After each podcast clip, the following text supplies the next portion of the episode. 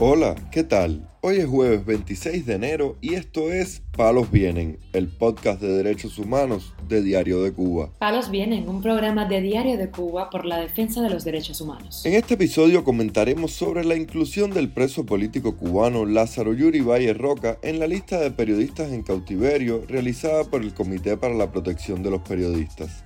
También comentaremos sobre las nuevas sentencias dictadas por el Tribunal de La Habana contra varios presos del 11 de julio.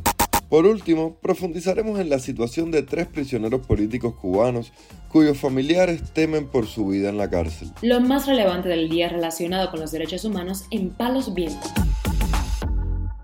El Comité para la Protección de los Periodistas incluyó al reportero independiente y preso político cubano Lázaro Yuri Valle Roca en su reporte mundial de comunicadores encarcelados por hacer su trabajo.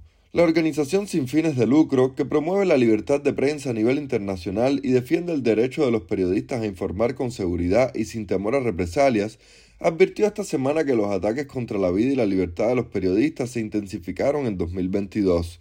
En junio de ese año, Valle Roca fue sentenciado a seis años de cárcel por los supuestos delitos de propaganda enemiga de carácter continuado y resistencia, explicó la organización. Por otra parte, el profesor cubano Pedro Albert Sánchez fue condenado a cinco años de limitación de libertad por el Tribunal Municipal Popular de 10 de octubre debido a su participación junto a otros manifestantes en las protestas del 11 de julio de 2021. La sentencia, a la que tuvo acceso Cibercuba, sancionó a Albert Sánchez por los supuestos delitos de desorden público y desacato a cinco años de privación de libertad sustituida por limitación de libertad en igual periodo pena que deberá cumplir bajo el control e influencia del juez de ejecución. El Tribunal Provincial de La Habana sentenció con penas que van desde los cuatro años de libertad limitada hasta los 13 años de cárcel a 15 manifestantes del 11 de julio, entre los que se incluye el joven Jonathan Torres Farrat, según una sentencia del 23 de enero vista por la agencia EFE. El reporte de la agencia española acreditada en Cuba señaló que el fallo fue por el delito de sedición, incluido por el régimen en los procesos contra los manifestantes como mecanismo de intimidación después que, tras las mayores protestas de la historia reciente en la isla, activistas convocaran una nueva manifestación, la conocida Marcha Cívica por el Cambio de noviembre de 2021, abortada bajo represión. La sentencia, que según el reporte no es firme y por tanto aún puede ser recurrida, se corresponde con un juicio realizado en noviembre pasado y que provocó una gran atención mediática dentro de la isla, puesto que entre los juzgados se encontraba Jonathan Torres, que al momento de los hechos tenía 17 años y fue el único menor en este proceso. Su madre, Bárbara Farrat, explicó a través de su muro de Facebook que una semana antes del juicio, la Fiscalía del régimen cambió los cargos contra él de atentado y desorden público a sedición.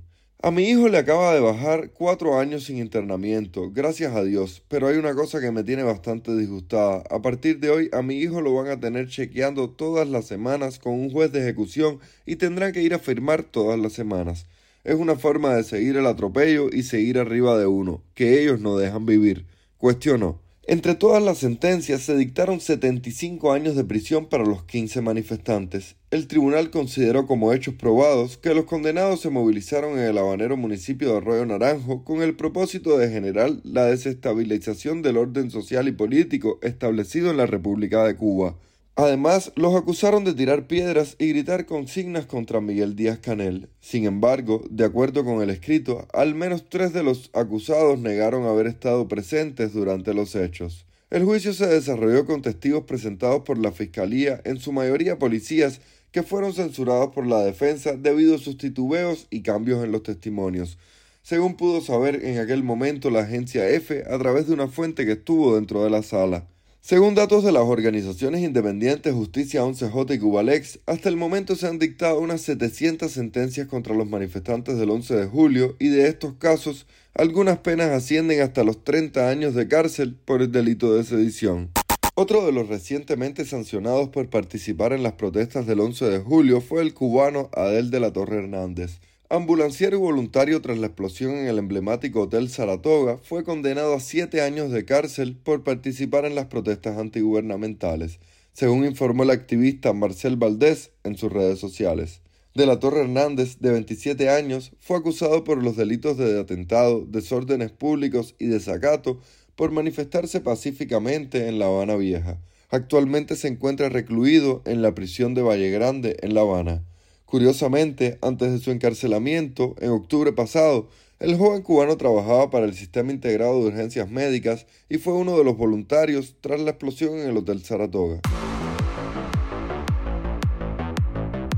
Palos viene. El preso político del 11 de julio, Alexander Díaz Rodríguez, de 42 años de edad, quien estuvo ingresado en el Hospital Provincial Abel Santa María en la ciudad de Pinar del Río, reportado en estado crítico por un cáncer de garganta en fase avanzada, fue retornado al penal de cinco y medio de esa provincia, según denunció en declaraciones a Radio Televisión Martí Juan Carlos González Leiva, miembro del Consejo de Relatores de Derechos Humanos de Cuba, quien habló con la tía del prisionero, Moraima Rodríguez Batista sacado del hospital provincial y trasladado para una galera de la prisión Kilo 5 y medio de Pinar del Río, a pesar de su delicado estado de salud. Alexander padece de un cáncer de garganta en estado muy avanzado, el cual no está siendo atendido por parte del personal de salud de la mencionada prisión, donde además no solo es privado de sus medicamentos, sino también de su dieta alimentaria, sufriendo una fuerte carencia de alimentos y medicinas. Explicó Moraima que por eso está raquítico, falta de vitaminas y de sol. Díaz Rodríguez fue acusado de los presuntos delitos de desacato y desórdenes públicos tras su participación en las protestas populares del 11 de julio en San Antonio de los Baños, Artemisa, siendo sentenciado a cinco años de prisión. González Leiva también habló con Radio Televisión Martí sobre el caso del prisionero político Andy Bosa Padrón, de 26 años de edad, quien fue detenido el 11 de julio de 2021 y procesado por los delitos de desórdenes públicos, atentado y condenado a nueve años de cárcel está extremadamente delgado debido a la hambruna y está sufriendo hostigamiento por parte de los carceleros. Maidelín aseguró, mi hijo está cada día peor. Ha perdido más de 25 libras en tres semanas. Literalmente lo están matando de hambre. Antes podía tomar el aire y el sol y dormir por las noches, pero ahora lo mantienen encerrado todo el tiempo, no dejándolo ni hablar por teléfono. Está siendo víctima de torturas psicológicas por parte de los guardias, quienes le dicen que se va a podrir allí y le inventan que él es multireincidente cuando esto no es cierto. Por esa razón, no tendría derecho a los beneficios carcelarios, entre ellos la mínima severidad y la libertad condicional. Mientras, Zenaida Licea, madre del prisionero político del 11 de julio, Manuel Velázquez Licea, denunció a Radio Televisión Martí que está siendo blanco de represalias y serias amenazas en la prisión de Guibicán, en la provincia de Mayabeque, por lo que incluso teme que éste sea envenenado. Días, me han quitado el teléfono, no le deja pasar la comida, deja pasar todo los elaborado. Embutido y el embutido que está jamón, perro caliente, todas esas cosas que antes se le podía pasar todo frito, la carne frita, vianda frita, todas esas cosas. Entonces él es un muchacho que no le come alimentos a ellos ni ninguno, porque siempre lo están amenazando con que lo van a desaparecer, con que le van a hacer esto, le van a hacer otro. Entonces no puede comer nada de ahí, porque cuando viene a ver hasta me lo envenenan ahí. Le dicen que, que, que, eso es en todas las que hay que quitarle las comidas, que no le puedo pasar la comida, va a tener que comerse el poquitico que le llevo. Y la, la última visita que tuve con él fue el día 5 del mes pasado, y entonces se lo quitaron todo. Menos mal que yo no me había ido todavía, y subí para donde estaban los jefes y dije, la comida que le quitaron me la entrega porque eso no vale un peso, le dije a ellos. Y la tenían ya muy guardadas en alas en su oficina. Ellos pensaban que yo me había ido y todavía yo estaba ahí. Tremenda represión, no me le dejan pasar casi los cigarros, estoy pasándola muy mal con él. Y hace como cuatro días la, la seguridad estuvo ahí donde estaba él repreciándolo porque había dado las noticias de la comida. Entonces no había dado la noticia, la noticia la doy yo de afuera, no la da él de adentro. Entonces llevo varios días que no me le dan el teléfono y no me puedo comunicar con él, no sé nada. Palos Vienen, un podcast de derechos humanos de Diario de Cuba con la producción y conducción de Mario Luis Reyes. Muchas gracias por acompañarnos este jueves en Palos Vienen, el podcast de derechos humanos de Diario de Cuba. Pueden escucharnos en Spotify, SoundCloud, Google Podcast, Apple Podcast, Telegram y DDC Radio.